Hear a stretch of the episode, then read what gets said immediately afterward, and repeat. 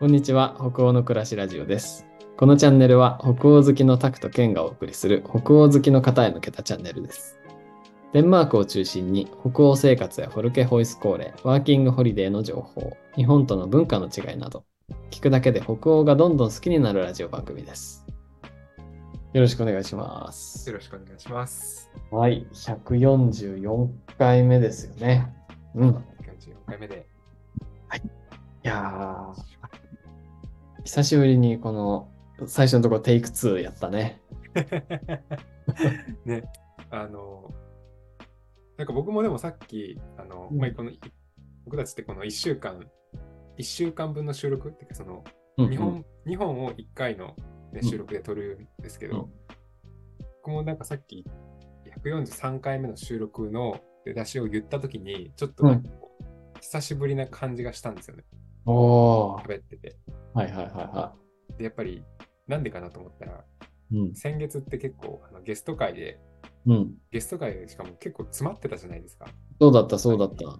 うん。ま、なんか2日に一遍とか毎日みたいな感じで。そうそうなんか1月ぼ始まってすぐはバーって収録して、そこからヒュッてなんかこう、間が空いたから確かにね、実際久しぶりだったかもしれないですね、収録がね。ですね。なんかそれもなんかあるのかな。ねまあなんかね、景気づけに。景気づけに。景気づけに景気づけに。はい噛むと元気になるからね。うんね。さあ、今日はですね、あの、新たな、えーはい。パーソナリティ、たくさんの新たな一面を お聞かせいただけるということで。大げさだね。なんかい、や、本当でも多趣味ですよね、なんか。いや、どうなんでしょうね。なんかやりたい、興味があることはいっぱいある感じなのかな。なんか最近ちょっとそう、今日話してみようと思ったら、最近こう、ん詩とか短歌にハマってるというか、前々から好きだったんだけど、なんかそこをちょっと最近のホットトピックになってるって感じですね。どうやってハマるのっていう感じなんですよね、私としては。ねえ、そうだよね。なんか、そう、ちょっと全然アジェンダもなく、ただただ思いついたことを話していくみたいな感じにぜひぜひ。しようと思うんですけど、どうやってハマるの？あんま読まないですよね、まずね、詩とか短歌とかね。まだ。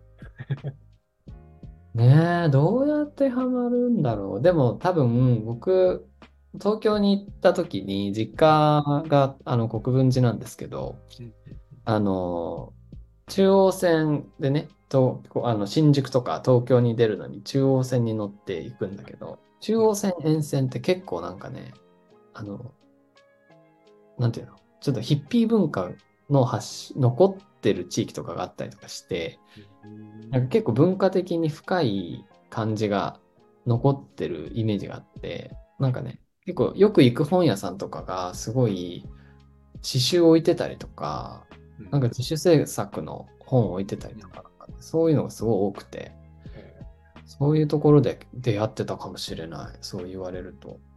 ーおーあじゃあその、なんていうの、なんか実際に読んでとかじゃなくて、本当にその普段からこう使ってた道、うんうん。通勤、まあ通勤通学のところで、ちょっとこうなんかなんとなく目にしてたみたいな。そうそう、なんかわざわざ取りに行かないと触れないものじゃなくて、普通によく行く本屋とかに置いてあったから、ああ。見る機会があったりとかして、それでなんかこうパラパラ見てると、あ、なんかこれかっこいいなみたいな感じで、こう買ってみたりとかへしてたね。ーそういうのが。なんかうん短短歌なんか、短歌とか詩って最後に見たのって本当にもう、うん小あの何学校の教科書ぐらいですけど。そうだよね。うんいや、いいんですよ、結構。えーなんかあなんだ今あとう。うんんあ、なになになになんか今ハマってるっていうふうにね、さっきおっしゃってましたけど、なんかどどういうハマり方をしてるんですか、今？そうですね。まあなんか俺、ほら、音楽やるからさ、自分で詩も書くからさ、ああ、そうそう。それが普通に、まあ、普通に要素としてでかいか。あ。なるほど、そうか。作曲の中で、そうそ。そうれも言ったら一つ、まあ、詩を書くじゃないけど。そうだね。作詞して、それをメロディーに乗せてね、歌を歌詞を書くので、立派な作詞だよね。確かに。そう。で、その時になんか、やっぱり表現とかを探す材料としてやっぱり詩はすごく良かったりして、うん、って感じだよね。で、なんだっけ、ケンさんがさっき質問なんでしたっけ？あ、質問は、なんかはまはまるってどどうはまってるのっていう。そうね、どうハマる？なんかあの読む量がまず増えてるんですよね、最近。あそうあ読む量詩集みたいな。そうそうそうそう、増えてるのと、あと自分でもなんか、今まではうんあの歌のために英語の詩を書くみたいなのを結構やってきたんだけど、はい、歌のために英語の詩を書く。自分で作った歌のために英語の詩を書くっていうのはうん今までもやってきたんだけど、最近なんか短歌を日本語で書くみたいなのがハマってて、へ短歌を作ってるんですよ、最近。ー短歌っていうと、五七五七七。そうそうそうそう、の31文字でこう表現していくみたいなやつなんだけど。うんあと季語とか入れてるんですかじゃあ、なんかね、入れてないです、全然。多分ね、季語が必要なのは俳句。ああ、別に短歌はいらないんだ。短歌はいらないんじゃないかな。へえそう。そうそう。でも最近なんか若い人の間で短歌が流行ってたりするらしくて。それが僕ちょっと今びっくりしすぎて、さっき、なんかそう、流行ってるらしいよとか、なんかね、雑談の時にポロッと言われて、どどういうこと？みたいな。でもなんか。そうそう。なんかね、この短歌って渋いイメージがもしかしたらあるかもしれないですけど、最近なんかこう出てきてるか若い歌人というか、若い人が書いた歌とかで、今、たくさんがなんか本を見せてくださってるんですけど、気が気がする朝っていう。そうそう、これすごいなんか流行ってて、気がする朝、伊藤昆さんっていう方の書いた詩集なんだ、短歌の歌集？なんだけど、なんか全然こう、春池やみたいな感じではなく、すごいとっつきやすい言葉で書かれてたりするんですよ。へ例えば一個ちょっとシェアしてみると、はい。えっ、と、好きな人の聞く、あ、ごめん、もう一回シェアしてみると、好 きな人の好きな曲、ダサくても聞く。ダサーと思いながら何度も。みたいな。全然さ、短歌っぽくないっていうかさ、うんうんうん。なんかリズム感も別に崩してあるし、そうですよね。今、五七五七しちゃったのかなって、なんか、そうそうそうそう、文字数数えると31に近い32とか33とか30とか、そのぐらいで収まってると思うんだけど、なんかメロディーじゃなくて、このリズムが別にね、崩れてるし、すごい、いつも使ってる言葉で書かれてるし、なんかさ、とっこれならとっつきやすいな、みたいな感じがあって、すごいこ良い詩集ですね、これね。のはいうん確かになんか今今時っぽいっていうか、うんなんかね、ね昔な感じは全然しなかったですね。そうそう。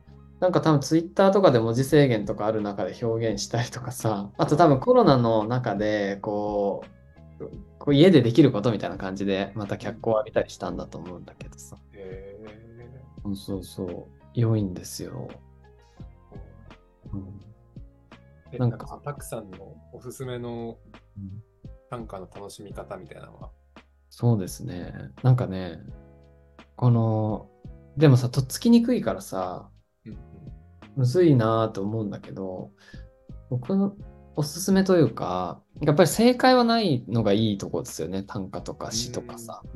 なんか、これはこういう意味があって、これが何々を表現していて、こういう味わいがあるみたいな聞き方とかももちろんできると思うんだけど、うんなんか別にそれってその人が考えてるだけのことであって、うんで受け取り方は本当に何でもいいっていうか、なんかおすすめは、自分がめっちゃこれなんかよくわかんないけどいいみたいな作品に出会ったら、それを味わうこと。あかなと思う。もう僕がいいと思えばそれがいいということでいいので、ーそっかそっか。もう自分のこの主観100%で見ていい。そうそうそうそう、主観100%で見るもんだしさ、うんうんうん。うん、なんか主観100%で見て、ああ、なんかこの言葉すごいいいなみたいな。えのがあればもう十分なんじゃないかなって感じですよね。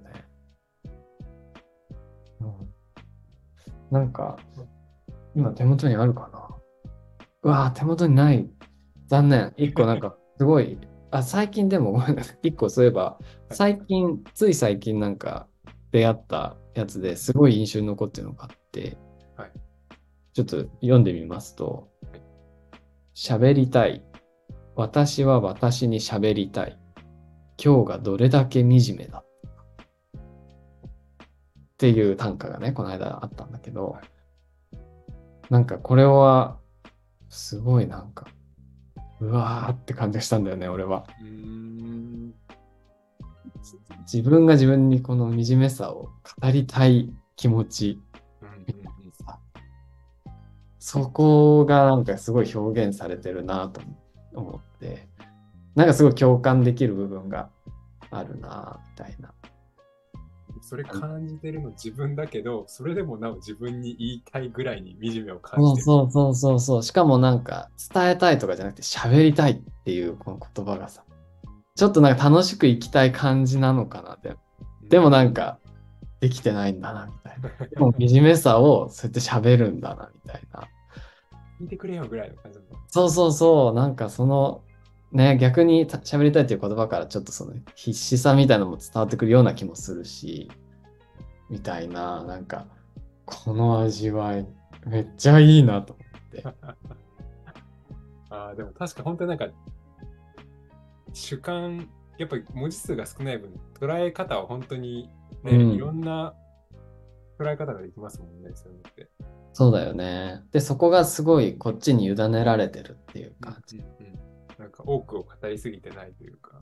そうそうそう。だからなんか楽しみ方もね、人それぞれだと思うし、今読んだのが全然ハマらない人はもうハマらないでいいし、みたいな。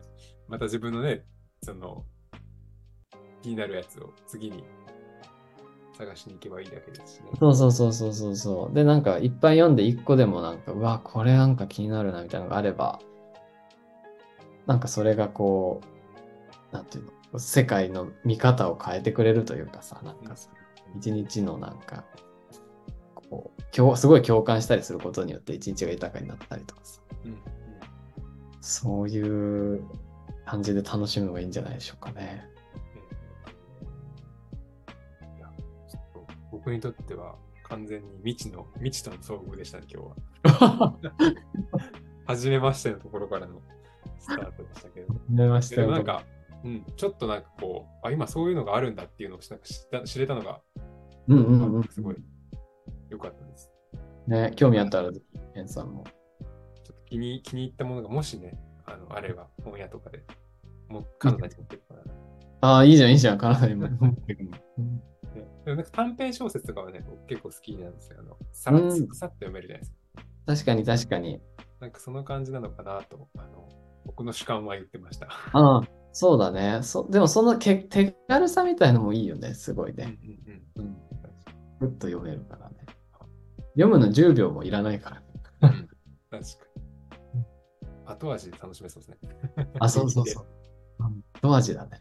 ありがとうございます。なんか、いい、いいやたら、なんか、新しい世界を見せてもらえたので、今日。よかったです。あの、カナダに行く前に、ぜひ日本の文化として持って今これが流行ってんだよ。日本の、日本のカルチャー今これ来てんだよ。つっていいね、いいね。言っていきたいな。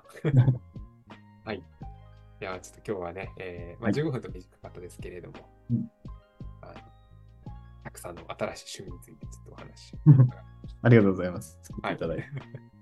またこんな感じでね、あの、北欧のことだったりとか、デンマークのことだったり、またまあこのパーソナリティ2人のこともいろいろ、いろいろお話ししていければと思いますので、ぜひぜひ、えーまた楽しみにしていただければと思います。では今日はこの辺りで終わっていきましょう。えーありがとうございました。ありがとうございました。さよなら。さよなら。